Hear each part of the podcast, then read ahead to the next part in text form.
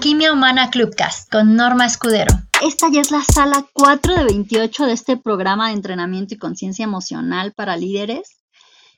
Hoy estaremos trabajando con el tema de las emociones y su importancia. Entonces, además de que yo traigo ya un contenido preparado que deseo compartirles, espero que también se sientan en toda la confianza de comentar, de preguntar, em, de compartir con nosotros, de subir acá arriba si es su deseo también en algún momento. Y bueno, pues les, les saludo, buen día para quienes están de este lado del planeta, buena tarde para quienes como José están del otro lado. Y vamos entonces a comenzar con nuestro tema mientras van sumándose em, tanto las compañeras comoderadoras como las personas que nos van a, ir acompañando. Pero vamos a iniciar si les parece bien. Tenemos a Brenda, nos falta que llegue Selene y Carla, pero pues bueno, ya vamos a dar inicio. Y la palabra emoción en sí misma habla de impulso o movimiento. Y una emoción se caracteriza por ser una alteración del ánimo de corta duración, aunque tiene mayor intensidad que un sentimiento. Y un sentimiento habla de una acción o resultado de percibir una sensación. Tiene que ver con que el sentimiento es el mecanismo o el instrumento que nos permite percibir. Y entonces, esto es, es importante poder diferenciar ¿no? Eh, el sentimiento y la emoción. La emoción, les decía, tiene una mayor intensidad y además no solo es asociada a la percepción, sino a todo el proceso que se da después y que muchas veces también tiende a prolongar.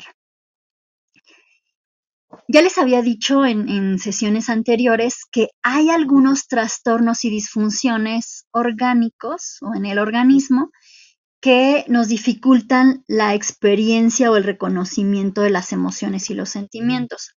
Entre ellas tenemos a la alexitimia, que es una enfermedad que anula justamente los sentimientos, anula nuestra capacidad para sentir. Y entonces la percepción de esta parte está muy limitada, prácticamente anulada. Y en algunos otros, en algunas otras situaciones, dependiendo del grado, es la dificultad que hay en relación a esto. Tenemos al autismo y al Asperger que pueden dificultar que ya sea que las identifique en mí o que las pueda identificar en los otros, dependiendo del grado en el que se encuentra en la persona en particular. Pero aquí lo más interesante que tiene que ver con esto que les decía de que la emoción tiene que ver ya también con estos procesos que prolongan un, sentimiento, un sentir, y que a veces incluso hacen que, este sentir prácticamente nos mienta y nos lleve a falacias de las que estaremos hablando posteriormente en alguna otra sesión, es que en nosotros existen memorias emocionales que están guardadas, están guardadas en nuestro cuerpo y vienen de la herencia con la, con la finalidad de proteger nuestra vida y ahorrarnos energía. Ya en alguna otra sesión les había comentado que en la naturaleza todo está diseñado para prosperar y para ahorrar energía. Y entonces, pues nosotros también lo estamos y nuestras emociones forman parte de este maravilloso diseño que busca ahorrarnos energía y facilitarnos el proceso de prosperar. El asunto es que muchas veces nosotros no aprendemos a ver a nuestras emociones como esos maravillosos mensajeros que vienen a mostrarnos algo y queremos eliminarlas simplemente, incluso o evitar mirarlas. Y es gracias a estas emociones de nuestra memoria emocional que reaccionamos, pero también que nos enganchamos con mayor facilidad a unas cosas que a otras. La memoria emocional se asocia con la respuesta fisiológica y automática, con todo esto que tenemos de manera no consciente. Y hay seis fuentes principales de memoria emocional, es decir, hay seis maneras de las, en las que se imprime esta memoria o se graba. Y la primera es la propia experiencia. La vivencia que tengo yo de un suceso es algo que hace que se grabe, que se imprima, y entonces se genere una memoria emocional que en otra situación similar me hará eh, responder sin tener incluso que pensar, ¿no? Simplemente podré reaccionar. Esa, es su, función. Después tenemos las impresiones por el sufrimiento ajeno.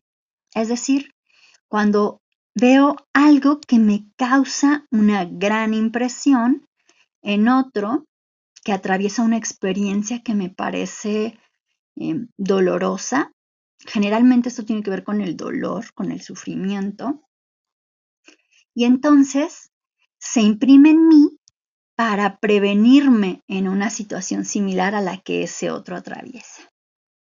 Tenemos una tercera, que es la vivencia de la madre en la concepción y en la gestación. Toda la experiencia emocional que mamá tenía durante nuestra concepción o a lo largo del periodo de gestación también se va imprimiendo en nosotros. Con esa finalidad de facilitarnos la vida. Tenemos una cuarta que es el de las impresiones de la madre por el sufrimiento ajeno. Es decir, todo lo que nuestra madre, antes de concebirnos y gestarnos, estuvo recabando de alguna manera de información, estuvo imprimiendo en sí misma, estuvo aprendiendo de manera inconsciente sobre lo que veía en los otros y en su entorno. Después tenemos una quinta forma, que son los peligros atravesados por las cerca de 50.000 generaciones de ancestros que tenemos.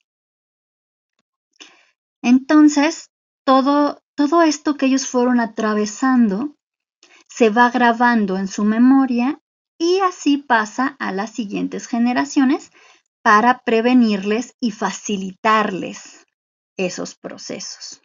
Por eso es que a veces nosotros tenemos reacciones desproporcionadas aparentemente a la situación que vivimos, pero en realidad esto viene detonado por una memoria emocional. Lo que en apariencia no tiene razón de ser, no tiene sentido y no tiene lógica, lo tiene en la memoria emocional. Entonces, de aquí vienen muchos de los sinsentido que nosotros atravesamos y que em, vemos reflejados en nuestro comportamiento. Y la sexta forma son las impresiones ancestrales por el sufrimiento ajeno. Es decir, si alguna persona de una generación muy anterior en mi familia vio a otro morir, por ejemplo, de frío, registra que si hace mucho frío te puedes morir o si te quedas dormido en el frío te, te mueres, ¿no? Y entonces eso pasa a las siguientes generaciones y cuando hace frío, por ejemplo, se les dificulta dormir. O cuando hace frío eh, empiezan a sentir ansiedad o alguna situación similar, que pareciera no tener mucho sentido quizá para la época, pero en el momento que se grabó tenía todo el sentido. Entonces, estas son las principales formas en las que se fija la memoria según las investigaciones del doctor Castella que a este trabajo le llamó el programa de vida y estas investigaciones empiezan a desarrollarse por allá de los años 50, se presentan por primera vez en, a principios de los 60 y genera pues todo un, un trabajo con respecto a esto de cómo en nosotros, en nuestra salud, en nuestras finanzas y en todas las áreas de nuestra vida, nuestros proyectos, nuestras relaciones, tiene un impacto esta memoria. Y por eso a veces cuando tratas de resolver una situación o de ir en una dirección una y otra vez y constantemente te descubres yendo en otra o en apariencia saboteando tus propios proyectos o tus relaciones, muchas veces el origen está en esta memoria. esta es, es, la que te hace de alguna manera actuar fuera de la lógica aparente, pero bueno, en, el, en, en esta memoria, que podríamos llamar inconsciente, siempre hay una lógica. Algo interesante con respecto a esto es que mientras más lejano es el origen, más grande es la proyección y más cercana la sensación. Es decir, se siente em, la vivencia más fuerte, más presente. Eso que una y otra vez sientes con gran intensidad tiene un origen muy, muy ancestral, muy en el pasado. Y esto pues también te da pistas de, de cómo puedes irlo solucionando trabajando o que cuando algo se presenta con mucha fuerza, requieres apoyo para poder solucionarlo. Esta parte creo que es siempre importante saber que muchas veces requerimos apoyo y está bien solicitarlo. Y bueno, pues hasta aquí no sé, chicas, cómo, cómo ven antes de, de seguir, porque si no, de repente yo me agarro y Me encanta, Norma, muchas gracias y me encanta haber llegado justo a este, a este pedazo porque fíjate que si esto que dijiste de, y es normal, yo creo que, que el darnos cuenta, ¿no? Y darnos este espacio y este autocuidado de saber que es algo normal, que no estamos locos, porque muchas veces la gente me dice, ¿no? Oye, es que estaré loca, ¿cómo puede ser posible? Y sin embargo, cuando, cuando se les explica esto precisamente que tú dices, que es todo este registro ancestral que pareciera ilógico, pero que tuvo en algún momento sentido, es que dicen, ah, ok, entonces no estoy loca. No, claro que no, no estás loca ni mucho menos, sino que hubo algo en algún, en algún momento de la vida de tus ancestros se necesitó y por eso se quedó registrado en el ADN. Y es padrísimo que lo sepan porque porque nos dejamos de latigar muchas veces, ¿no? La gente empieza a decir, es que no es justo, es que porque es que yo misma me saboteo y no es saboteo, simple y sencillamente es algo que se quedó registrado en mi ser para defenderme y para cuidarme, como tú dices. Entonces me encanta que lo hayas traído al, al tema, Norma. Muchas gracias.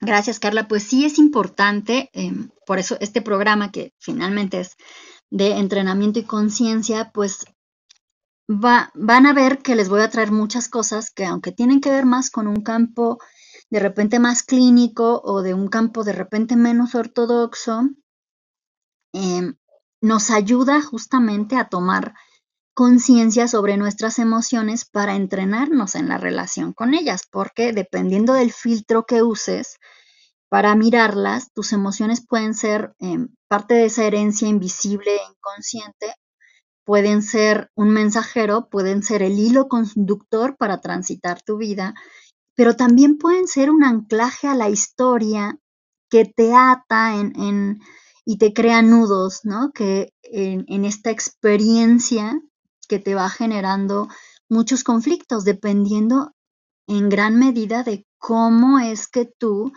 te relacionas con ellas, porque además de ahí viene toda la experiencia somática, de cómo te relacionas y experimentas las emociones que pueden generarte un malestar o simplemente un, foco de alerta para poner atención en algo a lo que no se lo habías puesto. Para la bioexistencia consciente, por ejemplo, es un condicionante lógico para dar forma a una realidad o propósito, que no, lo que no lleva una lógica biológica, eh, a veces pareciera no tener propósito, pero siempre hay un propósito em, en todo lo que hay en el planeta, todo lo que existe tiene un propósito. Y no vino nada más para, para hacerse ahí como aparición e irse. Viene para cumplir un propósito. Y si no cumple ese propósito, viene otra vez más adelante y con más fuerza, porque eh, lo importante es cumplir un propósito, ¿no? En esta experiencia, al menos en la parte biológica, viene a cumplir un, un propósito y va a estar haciendo insistencia hasta que cumpla con ese propósito. Y muchas veces, en el caso de las emociones, ese propósito es llevarnos a la conciencia de algo que no estamos mirando. Entonces, em, es importante transitar, liberar y muchas veces incluso reconfigurar las emociones porque esto nos permite evolucionar como personas en nuestras relaciones, en nuestra salud, en nuestra economía y en nuestra vida. Entonces, es, muy importante que empecemos a mirar a las emociones desde una em, perspectiva más amplia, ¿no? que empecemos a abrir la mirada, porque, bueno, hay muchísimas corrientes para mirar las emociones y la experiencia emocional, tan solo si ustedes miran la línea bio, hay muchísimas, ¿no? La biodecodificación, la bioneuroemoción, la, la bioexistencia, la eh, decodificación bioemocional, la medicina germánica, están una amplia gama, está la metamedicina, están muchísimas líneas, pero todas digamos que confluyen en algo, y es que lo que en apariencia no tiene sentido ni razón, lo tiene siempre en la memoria emocional o en el inconsciente, también algunos simplemente le llaman inconsciente. Y toda emoción tiene un mensaje profundo para expandir la propia existencia, la conciencia y también para mejorar la experiencia de la vida. Como les decía, nada en la naturaleza se presenta solo para irse sin modificar algo. Todo lo que tiene presencia en la naturaleza viene a cumplir un propósito, tiene un, un objetivo o una misión. Y siempre tiene que ver con la transformación para la mejora de la vida o para simplemente garantizar la vida y prolongarla. Todo registro o memoria emocional busca tres cosas primordialmente. Y uno es evitar la muerte. otro es evitar la exclusión o separación.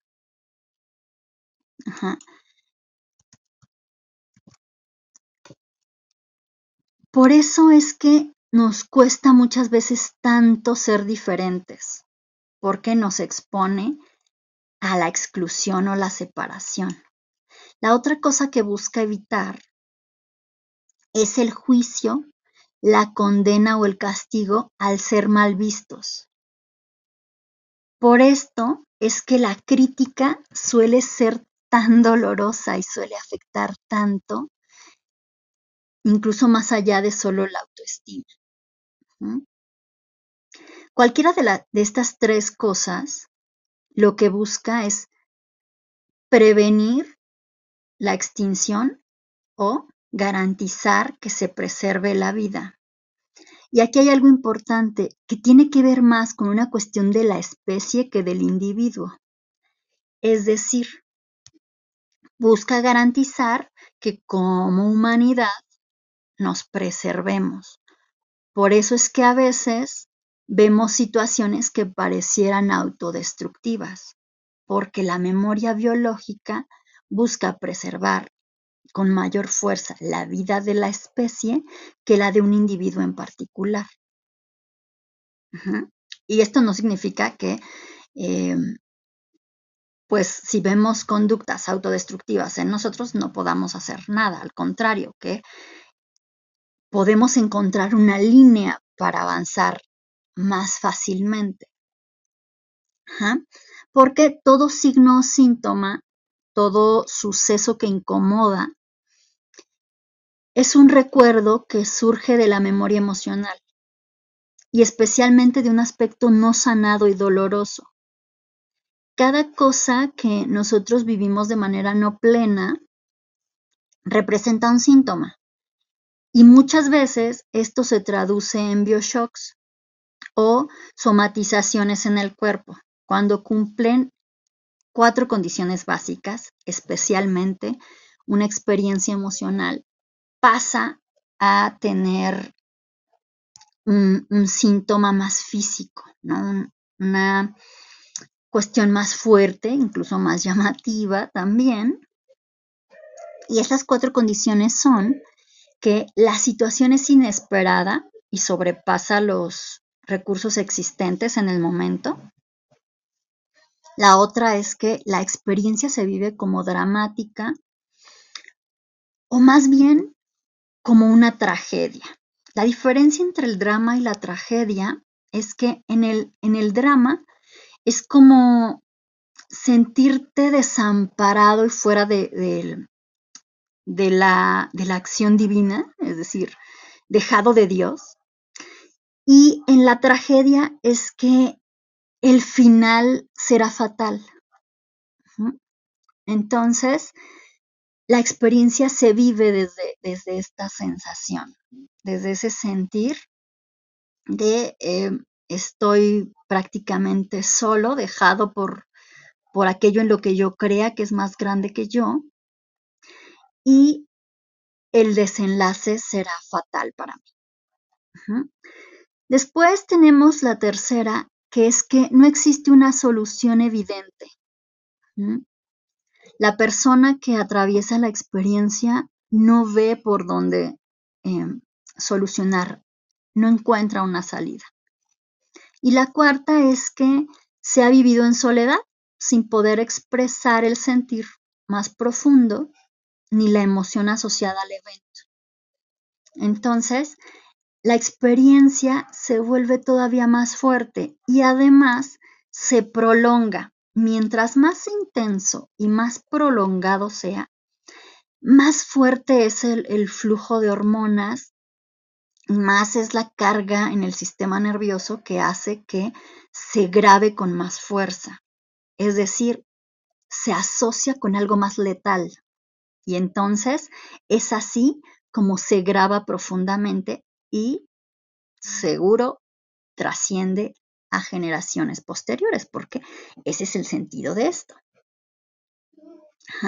La memoria emocional genera mandatos comportamentales que pueden en apariencia sabotearte. Ya decíamos, no tiene que ver con que quieras sabotearte, tienen que ver con que quieren preservar la vida y este es, ese es el mecanismo para facilitarlo, ahorrando recursos y garantizando el éxito, porque la memoria emocional siempre, siempre va a buscar garantizar el éxito.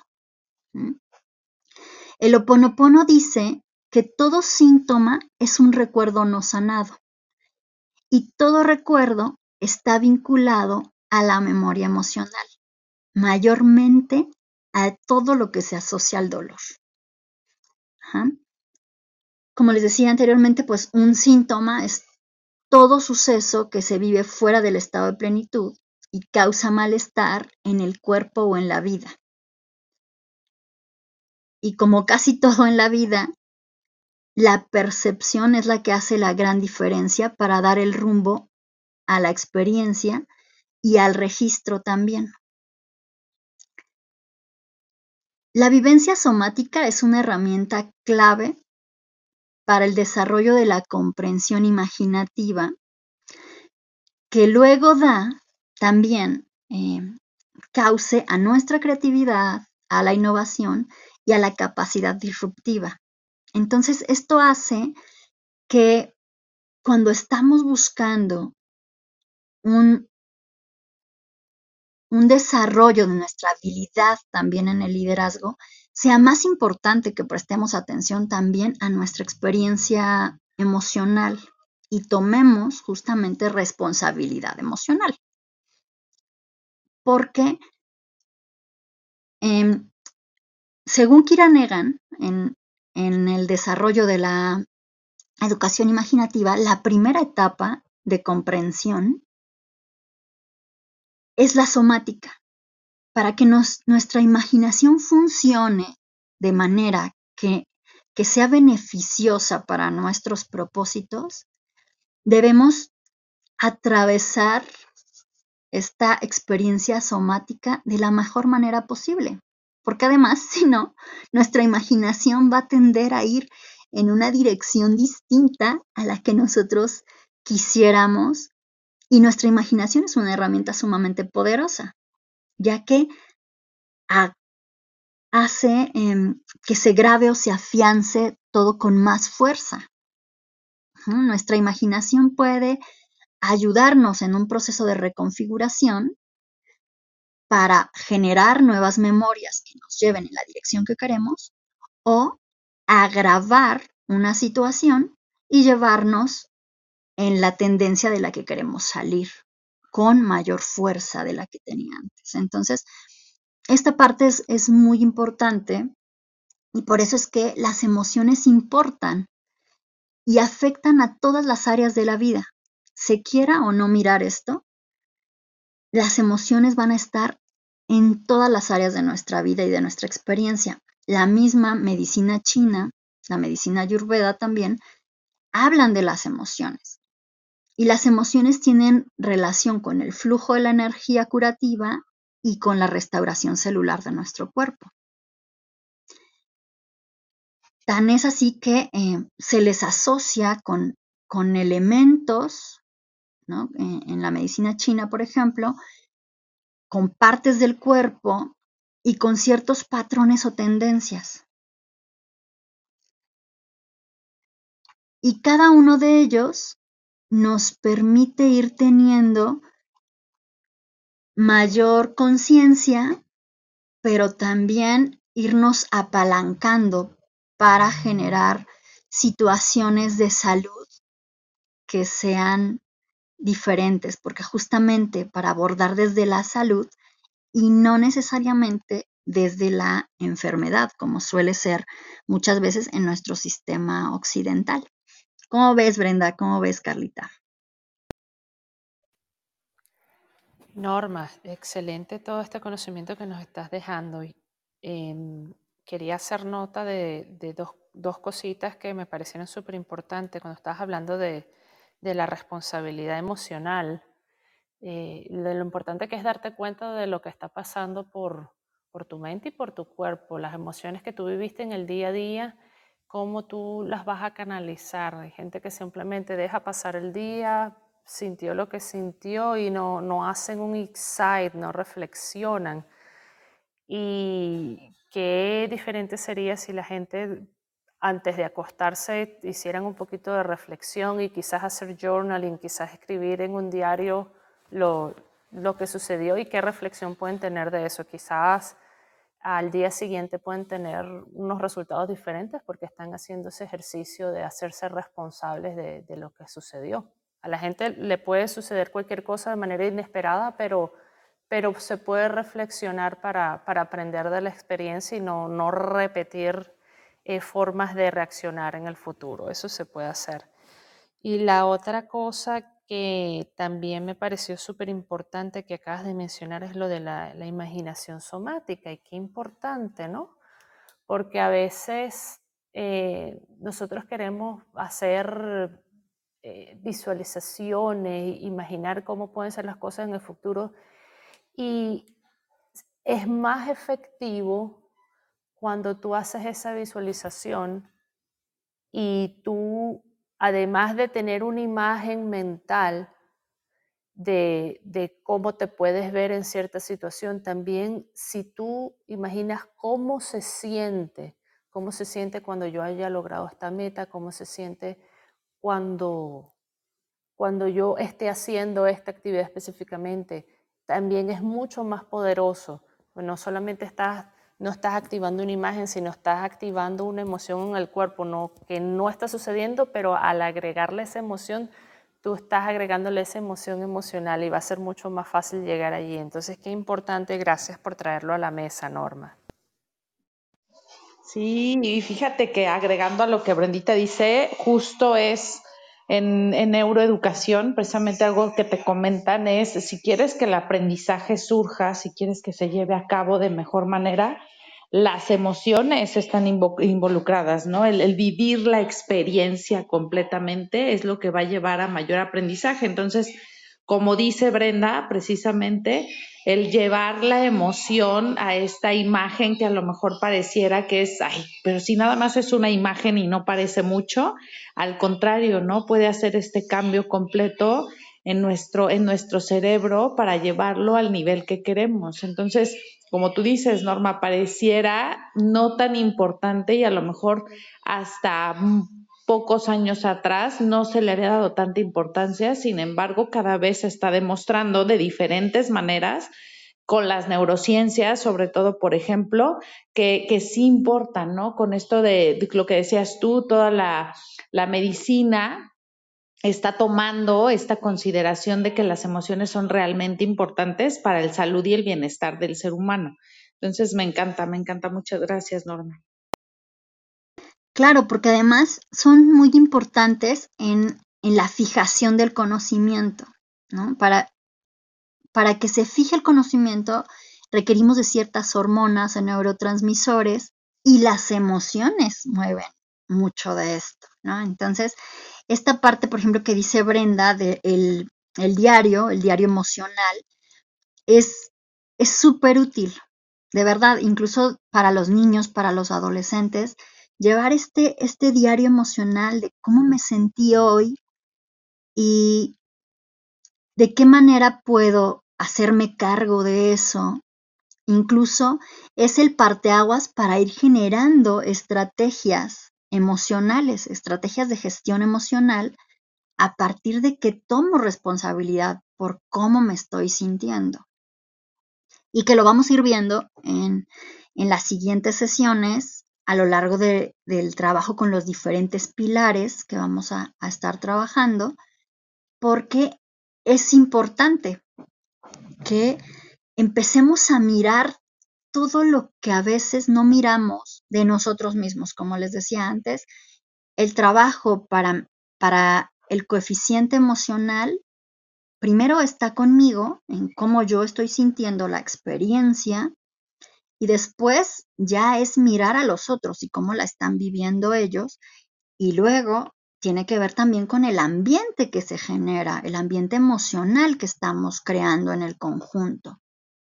¿no? Es, esa parte es, es importante ir avanzando un paso a la vez.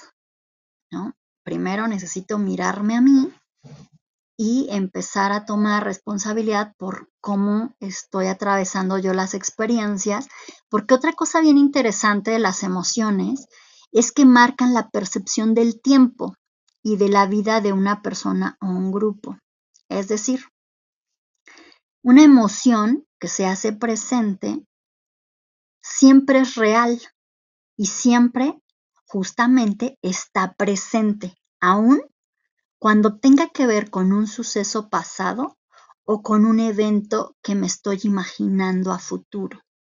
La emoción hace la experiencia presente. Es decir, si yo hace algún tiempo me enojé por algo que me dijo una persona o que hizo y lo traigo a este momento, ese recuerdo pasa nuevamente eh, de hecho, dicen que recordar es pasar por el corazón una vez más, ¿no? Pasar por, por la red neuronal del corazón. Entonces, lo revive. y lo trae nuevamente al presente. Y yo lo experimento y lo vivo con la intensidad muchas veces de como que estuviera pasando en este momento, aunque en este momento esa persona no me esté haciendo absolutamente nada o no me esté diciendo nada. Pero yo lo rememoro y entonces lo traigo al presente.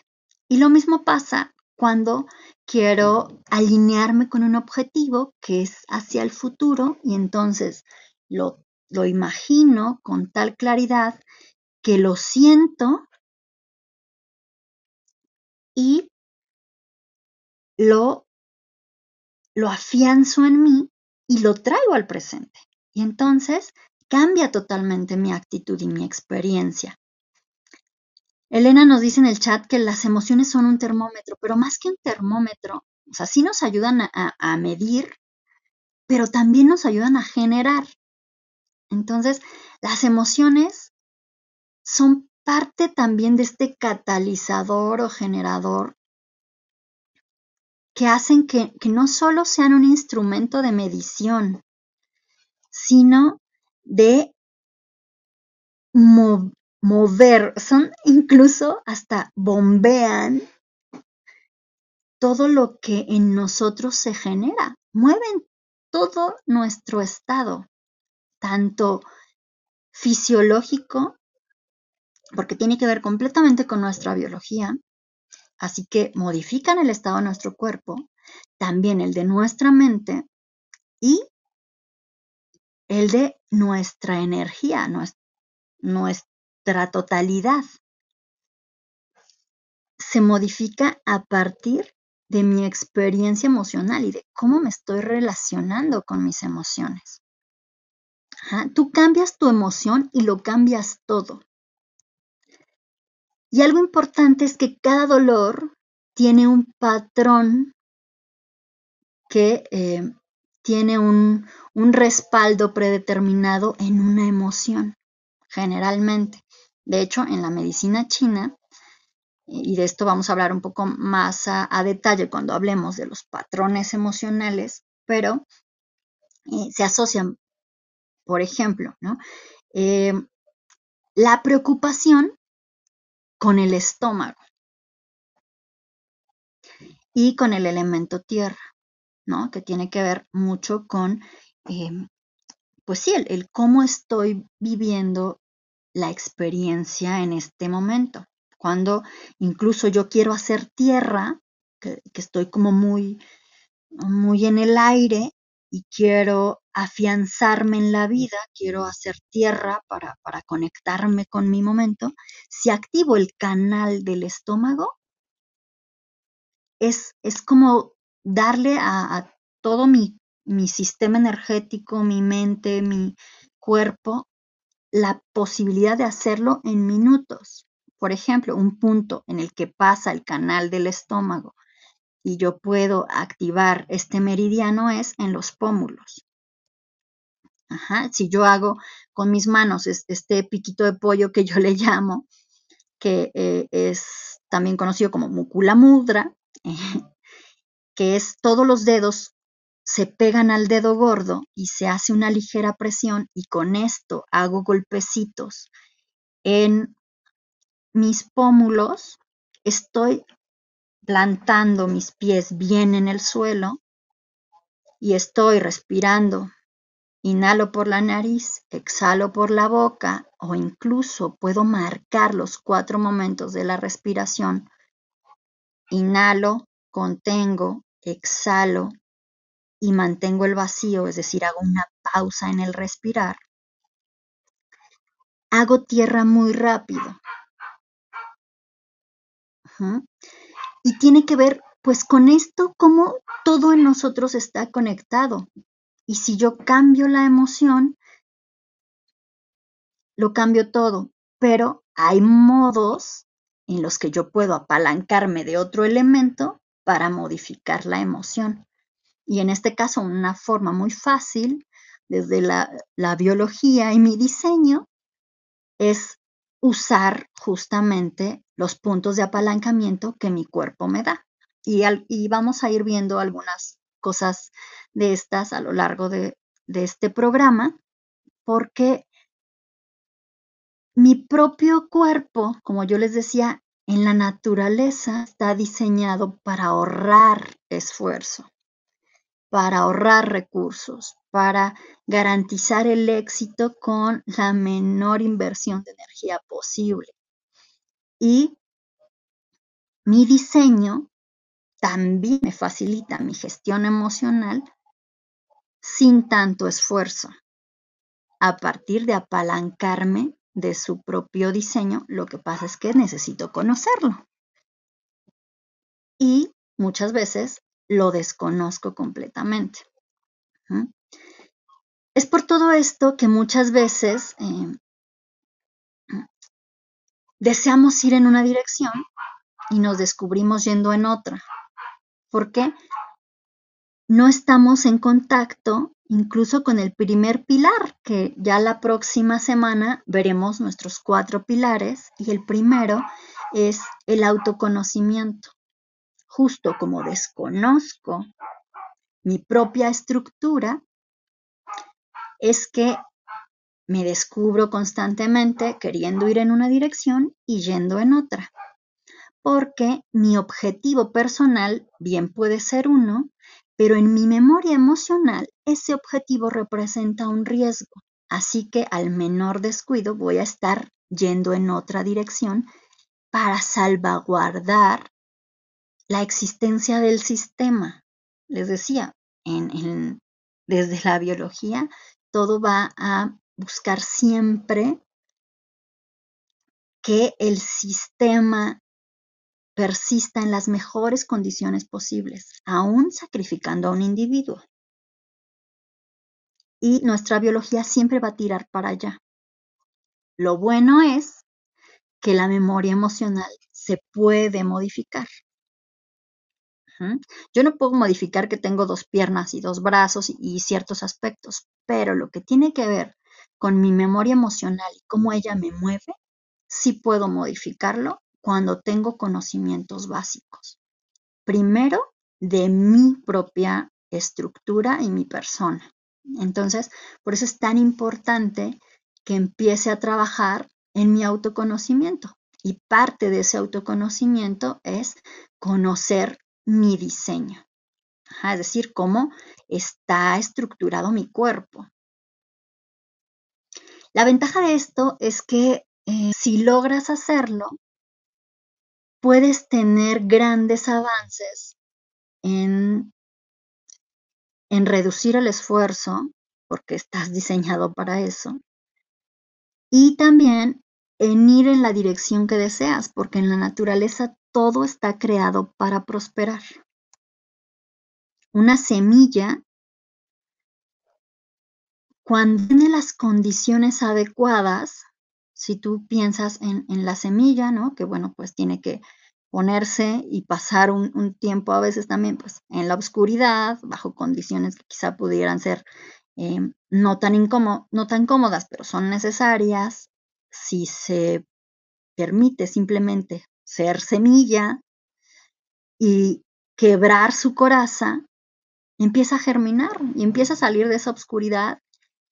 Y cuando llega un un punto va a empezar a multiplicar, a, exponenciar. No solo multiplicar, porque una sola semilla puede dar millones de frutos, porque la naturaleza está diseñada así. Y nosotros también estamos diseñados así. Somos parte de la naturaleza. Lo que muchas veces pudiera interferir con este diseño es justamente nuestras emociones. Son muchas veces las que nos impiden prosperar, pero no tienen el objetivo de impedirnos prosperar. Tienen el objetivo de mostrarnos algo de lo que tenemos que hacer conciencia y no lo estamos haciendo. Entonces, al ignorarlas, pareciera que incluso nos atropellan, pero no es esa la misión, ¿no? No ese es el objetivo de, la emoción. La emoción es solo un, un mensajero de alguna manera que también puede ser tu aliada si le prestas atención y mantienes tú la dirección sin que sea ella la que tome el control. Porque ella sabe a dónde te quiere llevar la mirada. De alguna manera, el síntoma o la forma en la que se expresa, se manifiesta, siempre sabe a dónde quiere llevar la mirada, pero no debe tener el control, porque tú no vas en esa dirección. Es como cuando vas en el auto, tú vas para adelante y ok, tienes que mirar al espejo retrovisor y ver lo que hay atrás, pero tú no vas para atrás. Entonces, le haces caso a la emoción que te ayuda a mirar hacia atrás, pero tú sigues manteniendo el volante y la dirección. Y eso solo se consigue cuando tomas responsabilidad y empiezas a trabajar para tener una buena gestión emocional. Como, como toda habilidad, la gestión emocional requiere de aprendizaje, aplicación, desarrollo, enseñanza y ver un impacto. Es decir, eh, para hacer esto más claro, por ejemplo, en, en los scouts, las especialidades, cuando uno hace una, especialidad, lo primero es que puedas tener un nivel de aprendizaje que te permita eh, conocimientos básicos sobre el tema, por ejemplo, ¿no? En este caso, bueno, conocer lo básico sobre las emociones. Después, cómo esas emociones se relacionan contigo. Tus propias emociones hacen que ese conocimiento se convierta en un aprendizaje. Y el siguiente nivel es que tú puedas aplicarlo. ¿En qué se aplica esto? Pues en todas las áreas de tu vida, especialmente en todo lo que implica una relación. Relación con animales, relación con plantas, relación con personas, relación con cosas, incluso la relación con tu dinero, con tus proyectos, con tu trabajo. En todo esto va a haber siempre una necesidad de aplicar esta parte. Después viene el nivel del desarrollo. Ya lo pude aplicar, ahora voy a desarrollarlo más mejorando esa aplicación. ¿Y cómo puedo hacer esto? Ah, pues mostrando que puedo enseñarlo a otro o compartirlo con un otro o con un grupo. Y ahí es donde ya viene el impacto. Cuando yo empiezo a poder esto llevarlo a un grupo o a más allá de mi entorno inmediato, aquí ya estoy empezando a generar un impacto. Y cuando yo mejoro mi gestión emocional y empiezo a crear este ambiente con una mayor responsabilidad emocional, incluso aunque no haya empezado el proceso de enseñar, voy a empezar a tener impacto o resonancia, es decir, voy a empezar a ver cómo se afecta eh, el entorno, el ambiente empieza a modificarse a partir de la mejora que yo hago en el manejo que tengo de, de mis emociones. Y algo importante es que cuando las emociones abruman, hay formas muy sencillas de estimular su liberación para poder desintoxicar el sistema y tener la suficiente claridad para actuar sin responder, siempre de forma serena o con calma activa y de manera también respetuosa hacia quienes están en mi entorno. E, esa parte creo que es muy importante en que aunque mis emociones pueden abrumarme, y aquí no importa cuánta experiencia tenga yo, que tan competente sea, va a haber situaciones en las que sí me pueden abrumar mis emociones. Pero si yo tengo estrategias y herramientas para liberarla y desintoxicar mi sistema, es, esa sensación de estar abrumado puede ser algo pasajero y simplemente momentáneo, puede ser muy breve. No necesito quedarme ahí mucho tiempo, pasar horas o días en una, en una situación de caos, que empiece a llevar ese caos a otras áreas de mi vida. Eso es lo que también hace que esto sea pues muy importante, muy relevante, ¿no? Eh, incluso con, con esta, este asunto de la pandemia, uno de los conceptos más buscados en Internet ha sido ansiedad, ¿no? Las personas, la mayoría, atraviesan por situaciones de ansiedad y el punto es que muchas veces no sabemos cómo transitar las emociones, no sabemos atravesarlas porque se nos ha enseñado a negarlas querer invisibilizarlas, pensando que sentir nos hace poco funcionales y entonces hay que pensar más y sentir menos. Y la verdad es que esto eh, no tiene ni lógica siquiera, porque em, somos seres que por, por el propio diseño de nuestra biología requerimos de las emociones, no podemos deshacernos de ellas, son parte de, de los mecanismos de apalancamiento con los que contamos y también de los mecanismos de conciencia que tenemos. Entonces, pues no tiene ni sentido querer eliminarlas o, negarlas. Hay que aprender a relacionarnos con ellas, a transitarlas para poder aprovecharlas.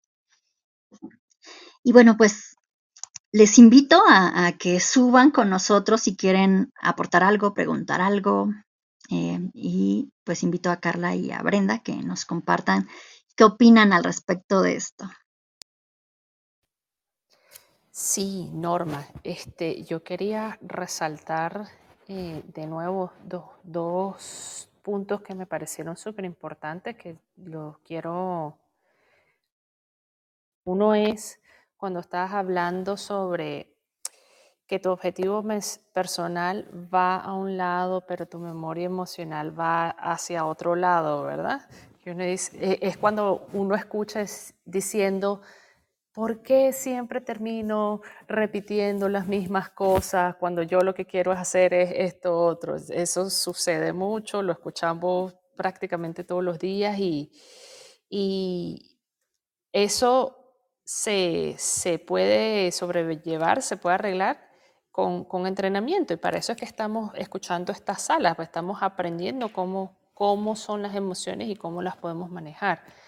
Y qué importante, ¿verdad? Que tú puedes eh, llevar la dirección sin que la emoción tome el control. Así fue como, así fue como te lo copié. Entonces, la emoción va a salir. Suceden cosas, las emociones aparecen, uno reacciona, pero tú puedes, tú puedes, a pesar de que la emoción está sucediendo en tu cuerpo, tú puedes llevar la dirección y lleva un entrenamiento, lleva eh, pasos a seguir y para eso estamos aquí. Entonces, eh, eh, sería algo así como cuando el viento va para una dirección, pero tú puedes manejar las velas de, ese velero y, y así aprovechar que las emociones eh, te llevan y tú aprovechas ese, ese impulso que te dan las emociones para llegar a tu destino. Y la otra cosa que me encantó que mencionaste también es cómo yo puedo contribuir a mejorar mi entorno una vez que yo haya aprendido a manejar mis emociones. Eso está hermoso y, y ojalá que todos pudiéramos aplicar eso, ¿verdad? Eh, pasamos por situaciones, aprendimos y que la mejora no se quede en, mi mejora personal, sino que yo lo pueda transmitir a, otras personas. Entonces quería, quería resaltar eso. Muchísimas gracias por ese aporte, Norma.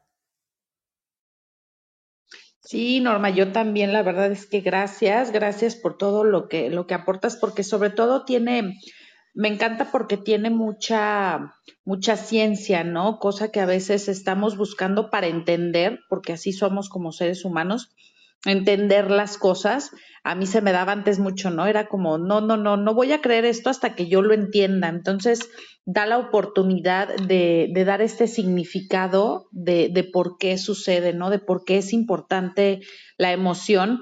Quienes ya trabajamos con ella sabemos lo importante, pero a veces, muchas veces no sabemos cómo explicarlo o cómo darlo a entender a las gentes o a las personas que todavía no lo han llevado a su vida y, que no se han dado cuenta de lo importante que es, ¿no? Que pareciera algo que, que yo creo que por cultura, claro está, nos han enseñado que no, no, no, no, no, o sea, ni te pongas en ese plan, ni hagas tanto caso, tú síguele dando, ¿no? Por decir una palabra no más mexicana, tú sigue caminando, tú sigue caminando, tú no hagas caso y tú sigue. Sin embargo, cuando hay algo que nos detiene, como decía ahorita Brenda, ¿no? Hay algo que decimos, pues, ¿qué está pasando? ¿Por qué no funciona? ¿Por qué?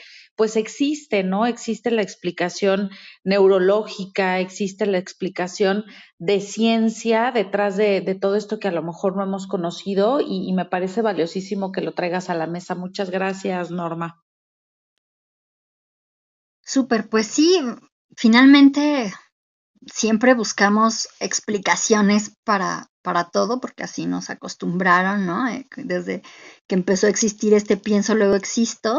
Entonces pareciera que si no pensamos, no existimos y que la tarea más importante que podemos hacer es pensar, pero muchas veces en, en nuestro propio diseño, antes del pensar, pues entra el sentir, está el sentir y no podemos evitarlo, ¿no? Por eso muchas veces reaccionamos sin pensar, porque la reacción tiene que ver con el sentir, viene de la emoción. Y el pensar entra cuando la emoción se calma. Cuando la emoción es muy fuerte, es muy intensa, incluso bloquea la capacidad de pensar porque se hace un corte, ¿no? La amígdala tiene es entre sus funciones, pues hacer este corte para que los recursos, oxígeno, sangre y todo lo que nuestro cuerpo necesita para operar vaya a nuestras extremidades inferiores en afán de correr o defenderse, ¿no? escapar, pelear, lo que haya que hacer, y no llega la misma cantidad a nuestro cerebro. Es decir, como si fuera 80-20, el 80 se va al cuerpo, 20 al cerebro para mantenerlo funcionando con vida, pero en situación normal nuestro cerebro requiere, eh, digamos, eh, operamos de manera invertida, nuestro cerebro requiere más recursos para el proceso de pensamiento que el cuerpo para su operación. Entonces, al invertir esto, nosotros no tenemos bajo una eh, intensidad emocional no tenemos la capacidad para pensar, porque eh, nuestro diseño está hecho así, justo para garantizar la existencia, es decir, la supervivencia, pero también garantizar la buena distribución de los recursos. Hay, hay niveles de, de prioridades, ¿no? Hay jerarquía en las prioridades y en la naturaleza siempre se va a seguir un orden. Y en ese orden, primero está sobrevivir y después está desarrollarse o crecer. Una vez que sobrevivo ya puedo prosperar, pero por eso es importante que aprendamos mecanismos para calmar el sistema, especialmente el sistema nervioso, cuando la situación no es eh, acorde es decir, lo que, lo que está pasando alrededor mío y mi emoción no parecen tener un sentido lógico. Entonces, si yo conozco mecanismos para calmar mi sistema, para que mi sistema nervioso recupere eh, el estado normal, por llamarlo de alguna manera, que sería de calma, es decir, bajar la tensión y subir la relajación, entonces voy a poder tener también, en vez de reacciones, tener acciones que sean más acordes a la situación que estoy atravesando. Y justamente, pues parte de, eso es eh, lo que estamos buscando con este programa. Aunque hay cosas en las que vamos a ir como muy por encima, porque son solo 28 sesiones y aunque suenan a muchas, para, es, para un proceso como estos eh, son pocas, vamos a ver muchos temas que incluso viéndoles por encima, les van a permitir tener un nivel de conciencia y de conocimiento que pueda llevarlos a una experiencia emocional distinta. Y entonces, bueno, pues la siguiente semana tenemos los cuatro pilares del programa para que ya en, la semana posterior entremos en nuestro primer pilar y empecemos a, ver algunos temas en un poco más de, profundidad. Espero que les haya ayudado en algo, que se lleven algo útil, al menos para una reflexión. Me da gusto leer que a José Fernando le gustó el, tema. Espero que a las demás que nos acompañan también les haya gustado. Y no sé si quieren hacer un comentario para cerrar nuestra sesión, Brenda, Carla.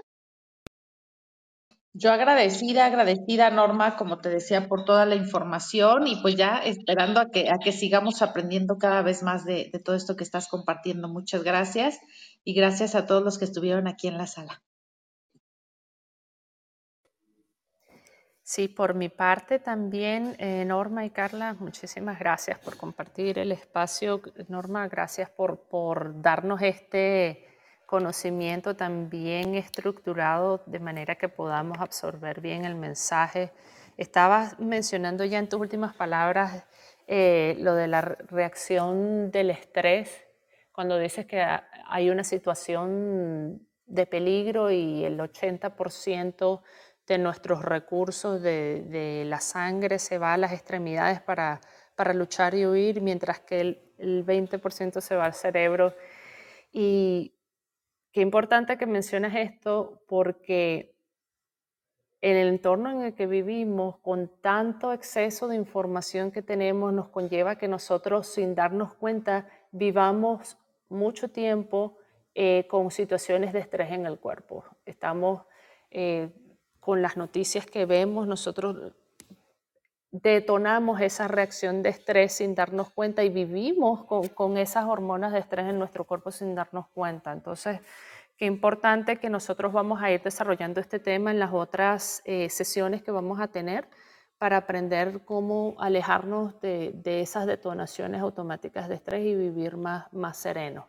De manera que cuando, cuando ocurran eh, situaciones de peligro reales, nosotros podamos eh, responder mejor. Eso era lo que quería aportar para finalizar. Muchísimas gracias. Muchas gracias. Pues sí, recuerden que el estrés es tensión emocional. Entonces, la gestión emocional también nos va a ayudar a regular mejor el estrés. Y de hecho, más adelante vamos a hablar de patrones de estrés, las diferencias entre el manejo del estrés en hombres y mujeres y vamos a, a entrar en varias cuestiones que espero que además de interesantes les sean muy útiles porque al aplicarlas facilitan muchísimo la vida y las relaciones, porque somos seres sociales, necesitamos relacionarnos. Y bueno, pues les mando un abrazo, gracias por habernos acompañado en esta sesión, ya la 4 de 28, y les esperamos en la quinta, donde estaremos hablando de los cuatro pilares para desarrollar el coeficiente emocional y la competencia en gestión emocional. Hasta la próxima semana. Gracias.